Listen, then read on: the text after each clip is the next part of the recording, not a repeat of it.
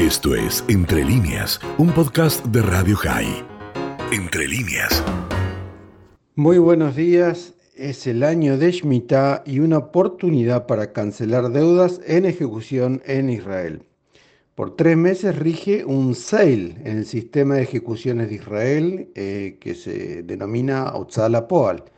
El sistema de ejecuciones funciona en el seno de la Autoridad de Ejecuciones y Recaudaciones, eh, Rayuta Jifá, y anunció el lanzamiento de un programa especial para acelerar decenas de miles de expedientes en ejecución con importantes descuentos y amplias facilidades de implementación.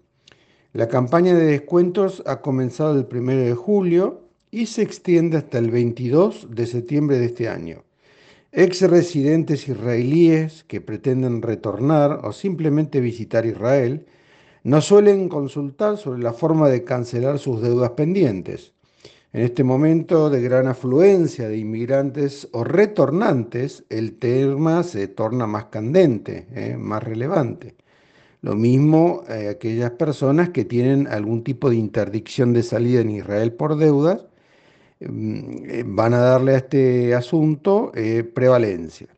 El programa de descuentos arranca con reducciones del 40% del monto adeudado y la posibilidad de establecer un cronograma, un plan de pagos en cuotas.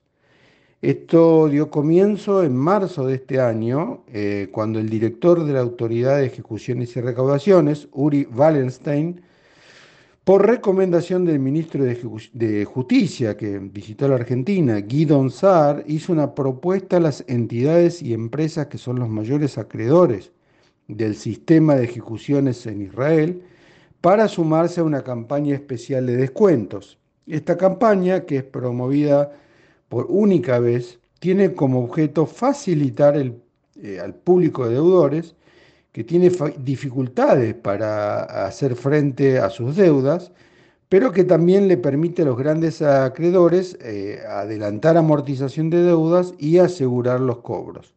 El total de carteras de ejecuciones que participan en la operación de bonificación asciende aproximadamente a 150.000 carteras de deuda.